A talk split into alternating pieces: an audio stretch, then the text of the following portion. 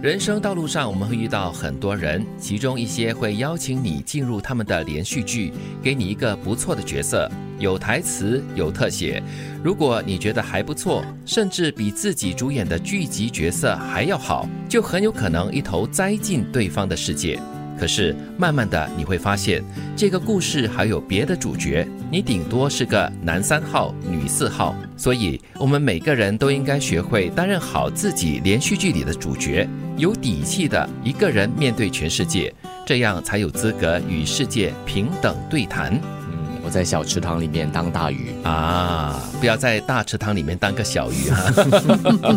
哎，不过这个比喻哦，我觉得是非常真实的一个状况哈。嗯。做好自己的角色吧，我觉得这是首要。嗯，当然你在别人的连续剧或者在别人的剧本里面当其他的角色也是必要的啦，不然的话你就是自己一个人在活在自己的世界里。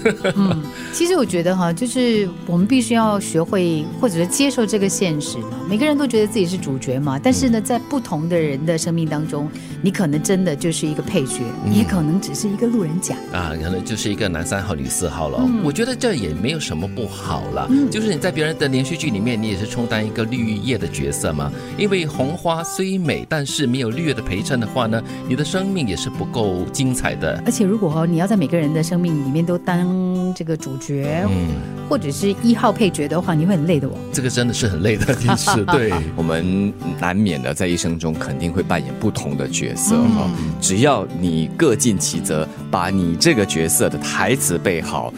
角色演好，然后到位了，不要破坏整出剧的这个上演的话，嗯我觉得这就够了。对，我觉得这句话的主要的提醒就是说，你要在你自己的人生里面扮演好你的角色，演好你的角色，这样子你在别人的连续剧里面可能就是一个很不错的配角了，那也无所谓，因为你在你自己的连续剧里面是一个主角，那已经很够了呀。嗯，另外我觉得啊。作为孩子的我们，在父母亲的剧本里面，永远也是主角，任我们撒野，任我们撒娇，让我们放肆。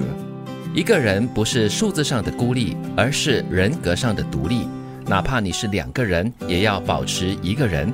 记住，即使有了另一半，也不要丢掉你自己。你们都需要独立的时间和空间来让自己成长。只有双方都努力充实自己，才能换回更好的生活。千万不要失去自己的个性，你就是你，没人能够改变，也没人有资格改变你。这就和上半段相似嘛，嗯，就是演好你自己的这出剧，这个剧本里面的角色就好，这是最关键。其实我觉得哈，在人跟人的关系之间呢，你真的必须要厘清，你依旧是你这个关键点哦。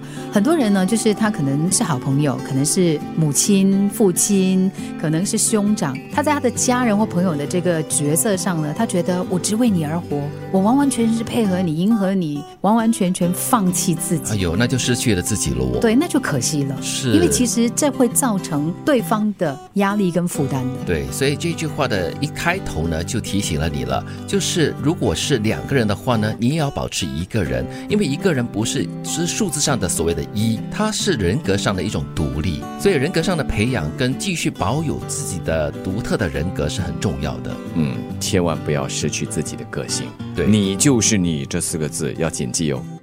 每个人都应该学会担任好自己连续剧里面的主角，有底气的一个人面对全世界，这样才有资格与世界平等对谈。一个人不是数字上的孤立，而是人格上的独立。哪怕你是两个人，也要保持一个人，千万不要失去自己的个性。你就是你，没人能改变，也没有人有资格改变你。